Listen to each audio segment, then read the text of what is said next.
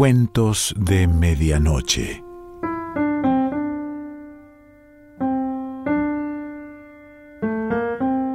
El cuento de hoy se titula Fortunatus y su bolsa de dinero y pertenece a Andrew Lang.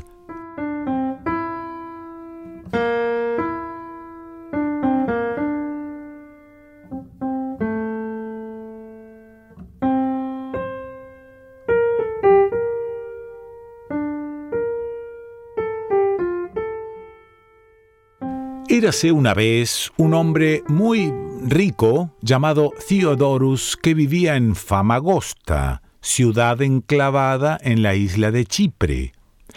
Todo indicaba que Theodorus debería ser la persona más feliz de este mundo, puesto que, además de poseer todo lo que un hombre pudiera desear, tenía una esposa y un hijo pequeño a quienes amaba con locura. Pero por desgracia, después de un cierto tiempo, empezó a sentirse hastiado de todo y a buscar nuevos placeres. Cuando la gente está hecha de esta pasta, el final es generalmente el mismo, y antes de que Fortunatus, porque este era el nombre del niño, cumpliese los diez años de edad, su padre había dilapidado todo su dinero y no le quedaba ni un solo farthing. Pero aunque Theodorus se hubiese comportado de manera tan torpe, tenía algo de sentido común, por lo que enseguida empezó a buscar trabajo. Su esposa también estuvo a la altura de las circunstancias, ya que despidió a la servidumbre y vendió sus caballos de raza, además de hacerse cargo de todas las faenas de la casa, incluyendo el lavado de la ropa, tanto de su marido como de su hijo y transcurrió el suficiente tiempo para que Fortunatus llegara a los 16 años de edad. En cierta ocasión en que estaban todos sentados a la mesa cenando, el muchacho le dijo a Theodorus, Padre, os veo muy triste, decidme lo que os pasa, porque a lo mejor puedo ayudaros. Ay, hijo mío, tengo bastantes motivos para estar triste. Si no hubiese sido por mi mala cabeza, en vez de estar encerrado en esta diminuta casa, estaríais ahora disfrutando de toda clase de placeres. Oh, no dejéis que cosas como esas os desazonen, replicó Fortunatus. Ya es hora de que empiece yo a ganar algún dinero, aunque lamentablemente nunca he llegado a aprender un oficio. Siempre habrá algo que pueda hacer. Iré a la playa y daré un paseo por la orilla del mar para pensar sobre todo esto. Muy pronto, más pronto de lo que él pensaba, se le presentó una oportunidad y Fortunatus, como joven inteligente que era, no la dejó escapar. El puesto que le ofrecieron fue el de paje del conde de Flandes, y como se daba la circunstancia de que la hija de éste estaba a punto de contraer matrimonio, se estaban celebrando en esos momentos espléndidos festejos en su honor. La suerte quiso que Fortunatus ganase algunos torneos, por lo que los premios de estos, junto con los regalos que le hicieron los señores y las damas de la corte por su agradable trato, hicieron que se sintiera como si ya fuese un hombre rico. Pero aunque su éxito no se le subió a la cabeza en modo alguno, sí despertó la envidia de algunos de los otros pajes de la corte, entre ellos uno llamado Robert, quien maquinó un complot para desbancarlo de su puesto. Siguiendo su plan, le dijo a nuestro joven amigo que el conde lo envidiaba y que intentaba matarlo. Fortunatus, creyéndose lo que le decía, empaquetó sus finos trajes, guardó todo su dinero y se quitó de en medio antes de que rayara el alba. Visitó populosas ciudades, viviendo a lo grande en todas ellas, y como era de talante generoso, y no más inteligente que la mayoría de los jóvenes de su edad, pronto se encontró sin un penique como ya le pasara antes a su padre, empezó a barajar la idea de ponerse a trabajar y en tal empeño recorrió media Bretaña. pero al parecer nadie necesitaba de sus servicios, por lo que estuvo saltando de una ciudad a otra hasta que un día se encontró en el corazón de un espeso bosque en el que no había senderos ni tampoco mucha luz. Estuvo en él dos días sin nada que comer y con muy poca agua para beber. Iba de un lado para otro desorientado e incapaz de encontrar el camino que lo sacara de su desesperada situación. La primera noche durmió porque estaba demasiado cansado como para sentir miedo de cualquier ser viviente, ya fuese este animal u hombre, pero al final del segundo día, cuando ya la oscuridad se iba adueñando del ambiente y se empezaban a escuchar gruñidos distantes, le entró pánico y buscó a su alrededor un árbol lo suficientemente alto que le pusiera a salvo de posibles enemigos no hizo nada más que acomodarse a duras penas en una rama cuando vio a un león que se aproximaba a un manantial que casualmente brotaba entre unas rocas cercanas al árbol.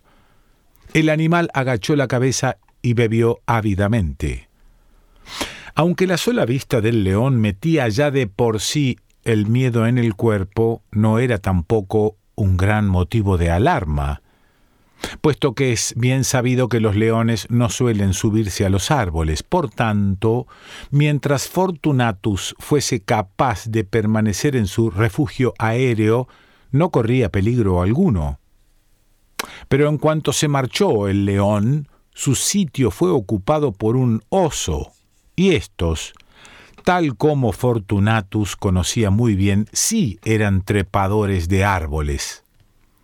El corazón de nuestro joven empezó a latir con rapidez, y no era para menos, porque el oso se dio la vuelta para marcharse, miró hacia arriba y lo vio. Por suerte en esa época todos los jóvenes llevaban una espada colgada del cinto, moda que en ese momento le vino muy bien a Fortunatus. Este sacó su espada y cuando el oso estuvo a una yarda de distancia, le dio una tremenda estocada. El oso, furioso por el dolor, trató de saltar sobre él, pero la rama que lo sostenía se quebró y el animal cayó pesadamente al suelo. A continuación, Fortunatus descendió del árbol, no sin antes cerciorarse de que no había más fieras salvajes a la vista, y lo mató de un solo golpe. Estaba pensando en encender un fuego y hacerse un rico asado de carne de oso, cuando divisó cerca de él a una hermosa señora apoyada sobre una rueda y con los ojos vendados. Soy la diosa Fortuna, dijo, y tengo un regalo para ti. Puedes elegir entre la sabiduría, la fuerza, la longevidad, la riqueza, la salud y la belleza. ¿Con cuál de estos regalos te quedas? Pero Fortunatus, que había probado en sus propias carnes la veracidad del dicho de que no se puede pensar bien con el estómago vacío, contestó rápidamente Buena señora, dadme riquezas en cantidad suficiente para que nunca más me encuentre tan hambriento como lo estoy ahora. La diosa le entregó entonces una bolsa diciéndole que siempre que él o sus hijos metiesen una mano en ella, encontrarían diez piezas de oro, pero añadió también que cuando ellos muriesen, la bolsa dejaría de ser mágica.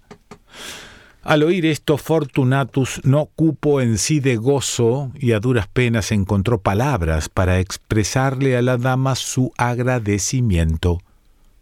La señora, finalmente, le dijo que lo mejor que podía hacer él en ese momento era encontrar un camino que lo sacara del bosque, por lo que antes de despedirse le señaló el sendero que debería seguir. El joven emprendió la marcha con la mayor rapidez que le permitían sus débiles piernas, hasta que por fin avistó a poca distancia una acogedora luz que le indicaba la proximidad de una casa. Resultó ser una posada. Si bien antes de entrar en ella Fortunatus pensó que sería mejor comprobar si lo que le había dicho la dama era verdad. Así que sacó la bolsa y miró en su interior. Allí estaban las diez piezas de oro brillando intensamente. Sintiéndose seguro, nuestro joven entró en la posada con gran empaque y advirtiendo que estaba muy hambriento, mandó que le preparasen enseguida una buena cena acompañada del mejor vino de la casa. Y como daba la impresión de que le importaba muy poco lo que gastara, los servidores creían que se trataba de un señor muy principal y competían entre ellos para atenderle cuando él llamaba. Después de pasar una noche en una blanda cama, Fortunatus se encontró ya mucho mejor y pidió al posadero si podía buscarle algunos criados y decirle dónde podía adquirir unos buenos caballos. La próxima cosa que hizo fue encargar que le hicieran unos elegantes trajes y a continuación se compró una gran casa en la que podría dar deslumbrantes fiestas a los nobles y a las bellas damas que vivían en los palacios de los alrededores. De esta manera transcurrió todo un año, y Fortunatus, que no pensaba en otra cosa que no fuese en divertirse, se olvidó por completo de los padres que había dejado en Chipre. Pero, aunque era algo ligero de cascos, no tenía mal corazón, por lo que bastó que cruzara por su mente el más mínimo recuerdo de su familia para que se pusiese a hacer los preparativos con miras a visitarla.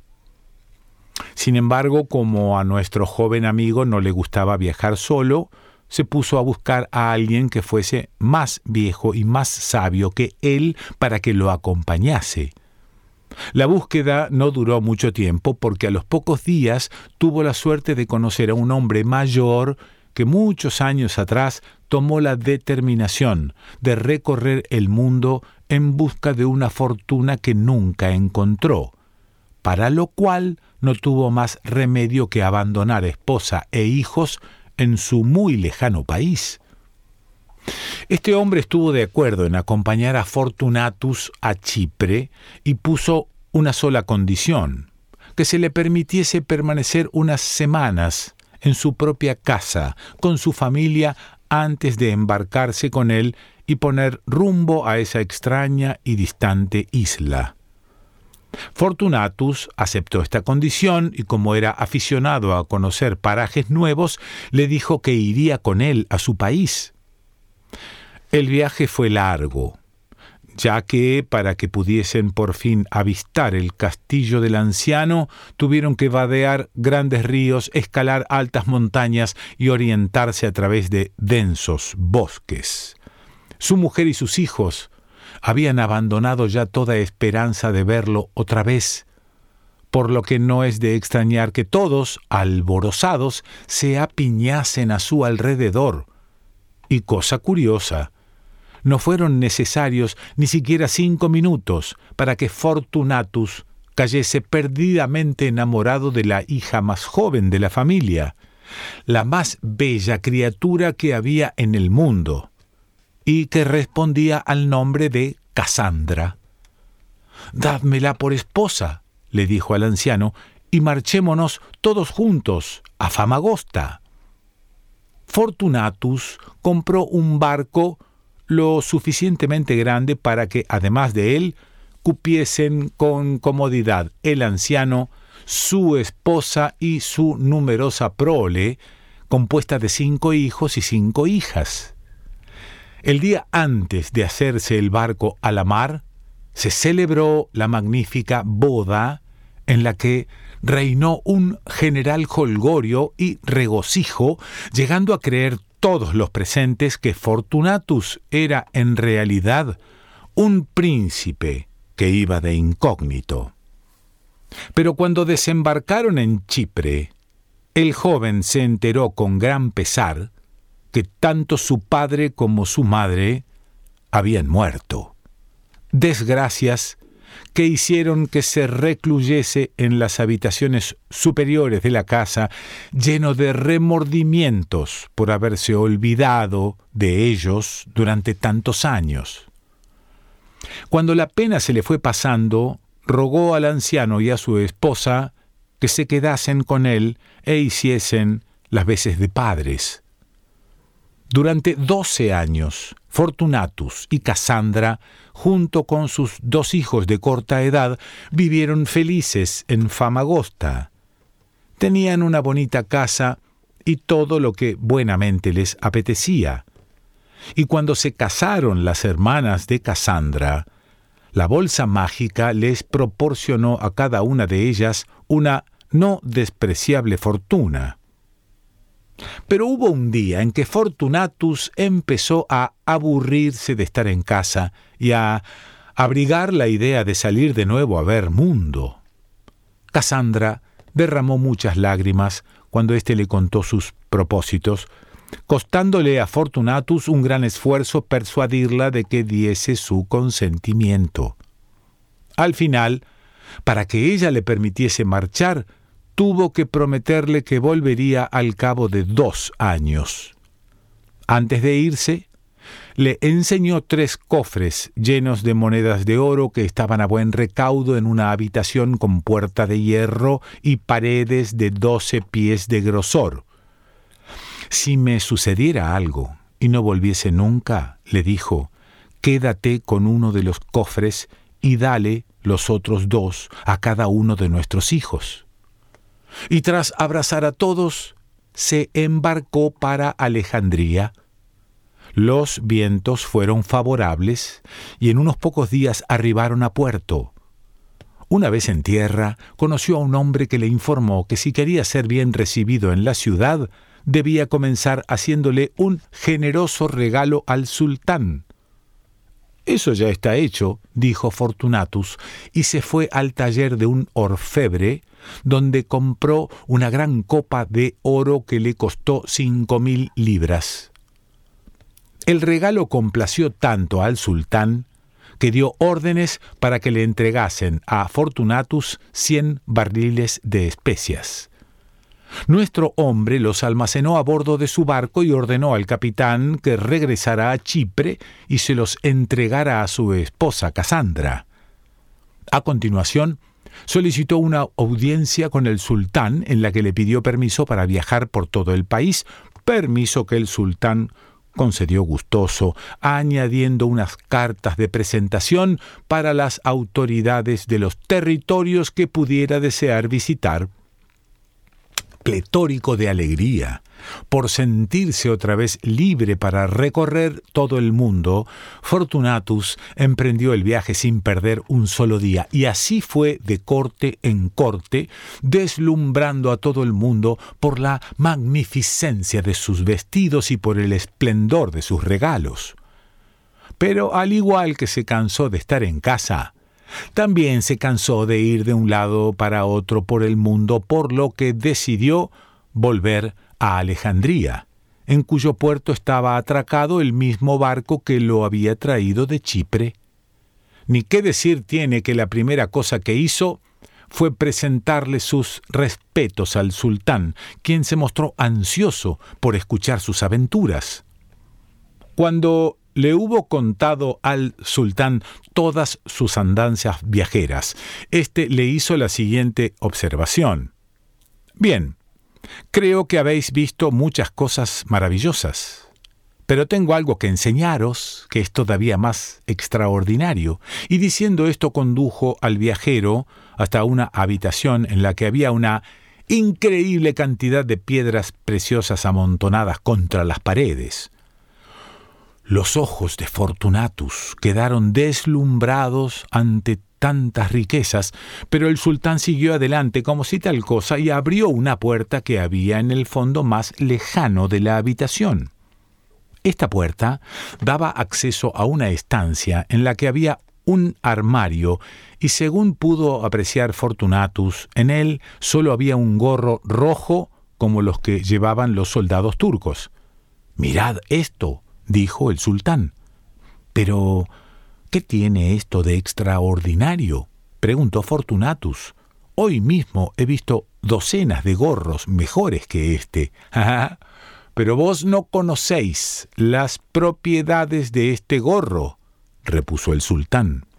Quien quiera que se lo ponga sobre su cabeza y desee estar en un determinado lugar, se encontrará inmediatamente en dicho lugar. Pero, ¿quién ha confeccionado este gorro? inquirió Fortunatus. Eso no os lo puedo decir, replicó el sultán. ¿Pesa mucho si se lleva puesto? preguntó el visitante. No, que va, es muy ligero, aclaró el sultán. Comprobadlo vos mismo. Fortunatus se lo colocó en la cabeza. Entonces, de manera inconsciente, deseó estar en el barco que zarpaba para Famagosta. En un abrir y cerrar de ojos se encontró en la proa del barco al tiempo que éste levaba anclas para dejar el puerto y al tiempo que el sultán se arrepentía de la insensatez de permitir que nuestro amigo se probara el gorro. Antes de que pudiera hacer algo para remediar su error, el barco navegaba ya a toda vela rumbo a Chipre. Cuando llegó a su casa, Fortunatus encontró perfectamente bien a su mujer y a sus hijos, pero los dos ancianos habían muerto hacía ya algún tiempo. Sus hijos eran ya muy altos y fuertes, pero, al contrario que su padre, no tenían interés alguno en ver el mundo, ya que lo único que de verdad les gustaba era cazar y participar en torneos. Desde entonces, a Fortunatus no le importó permanecer largas temporadas en casa, y si alguna vez le picaba el gusanillo de los viajes, no tenía nada más que ponerse el gorro del sultán, que dicho sea de paso no devolvió nunca, y visitar durante algunas horas el lugar que en esos momentos le apetecía. Estos viajes eran tan relámpago que nadie notaba sus ausencias. Cuando el paso del tiempo le hizo envejecer, y sabiendo que no le quedaban ya muchos días de vida, mandó a llamar a sus dos hijos. Cuando estuvieron en su presencia les enseñó la bolsa y el gorro, les dijo, no se deshagan nunca de estas dos posesiones, porque valen más que todo el oro y las tierras que he visto en mis numerosos viajes. Bajo ninguna circunstancia tenéis que revelar a nadie su secreto, aunque se trate de vuestras esposas o de vuestros amigos más queridos me he aprovechado de los poderes mágicos de la bolsa durante cuarenta años y nadie en este tiempo ha sabido de dónde procedían mis riquezas. A los pocos días, nuestro hombre murió y fue enterrado por su esposa Casandra, y se dice que su desaparición fue llorada en Famagosta a lo largo de muchos años. Andrew Lang.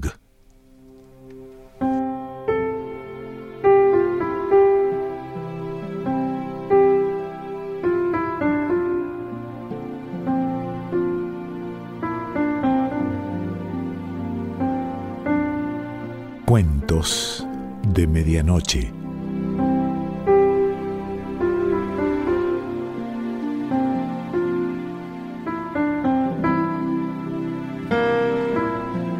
Selección Pancho Mondino. Idea y lectura Quique Pessoa.